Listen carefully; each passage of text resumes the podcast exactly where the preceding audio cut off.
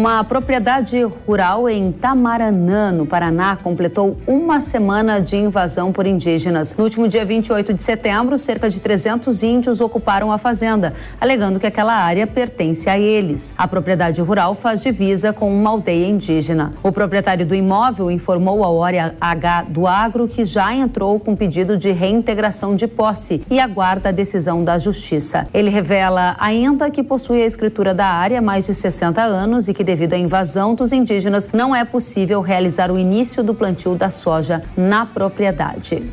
A gente vai agora conversar com o Tenente Coronel Marcos Tordoro, comandante do 5 Batalhão da Polícia Militar, que atendeu essa ocorrência e está por dentro da situação. Coronel, os índios seguem na área invadida? Quantos deles estão no local e como é que está o clima aí na fazenda? Sim, nós tivemos no dia da invasão, ali pessoalmente fazendo a intermediação entre o povo indígena e as pessoas que moravam na fazenda, duas famílias que residiam e ainda estão naquela propriedade. Nós conseguimos, naquele momento, apaziguar os ânimos e para que é, o povo indígena, embora tivesse feito a invasão, continuasse lá mas que não houvesse dano ao patrimônio, nem tampouco é dano à integridade física das famílias que lá é, residiam e ainda estão no local. Nós, no dia, constatamos aproximadamente 300 indígenas. Esse número é, está variando bastante. Hoje, por exemplo, pela manhã, haviam poucos indígenas na fazenda. Eles tinham algumas barracas montadas naqueles primeiros dias. Hoje, o que nós constatamos lá são muito mais barracas montadas por toda a extensão ali da sede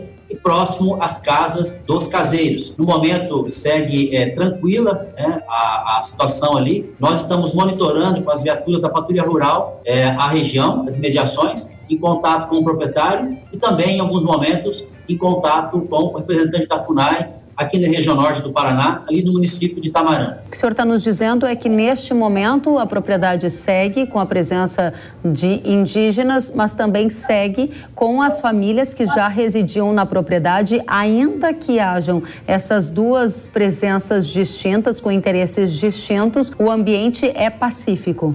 Assim, é, numa, numa análise superficial, está pacífico na medida do possível, os indígenas estão ocupando a propriedade e as famílias que residiam ainda estão nas casas que ocupavam.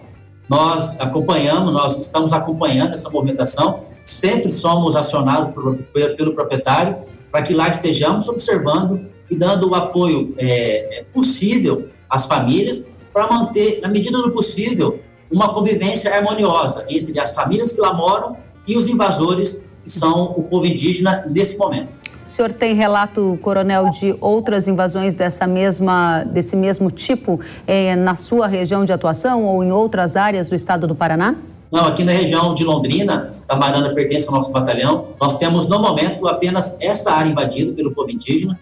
Nós continuamos monitorando eh, toda a região e também em contato com outros batalhões através do serviço de inteligência para que possamos ter as informações, encaminhar para o escalão superior e realizar as ações de polícia necessárias no tempo oportuno e de acordo com é, pautados pela, pela legislação, para que possamos fazer frente a essas ações, dando segurança ao proprietário e aos funcionários das fazendas. Tenente Coronel Marcos Tordoro, comandante do 5 Batalhão da Polícia Militar, agradecemos demais pelas atualizações dessa invasão indígena em uma propriedade rural que completa agora uma semana. Estaremos acompanhando os próximos capítulos dessa situação, desejando que haja muita paz e tranquilidade nessa região, região de Londrina muito próspera para o nosso Brasil e para o agro brasileiro. Volte sempre, Coronel. Obrigada.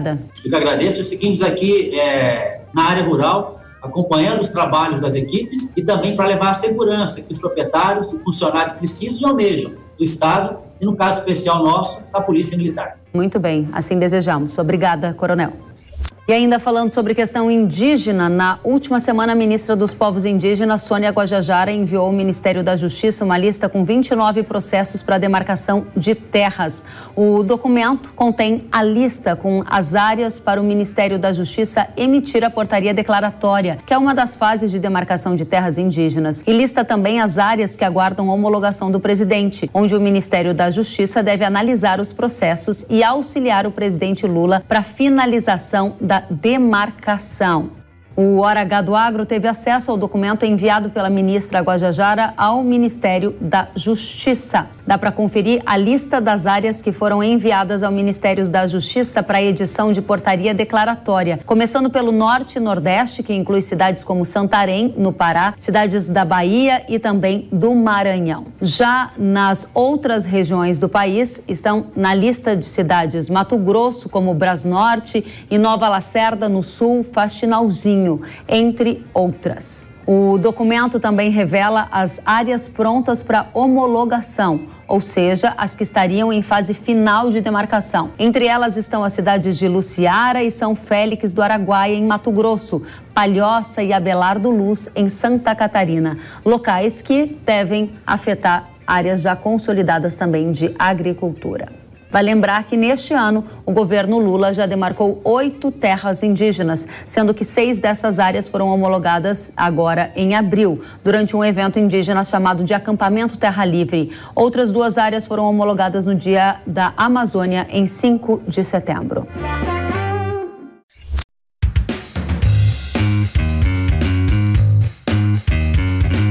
Que bom que você gostou da entrevista e ouviu todo o conteúdo. Se quiser acompanhar as atualizações, siga kellen.severo no Instagram. Até a próxima!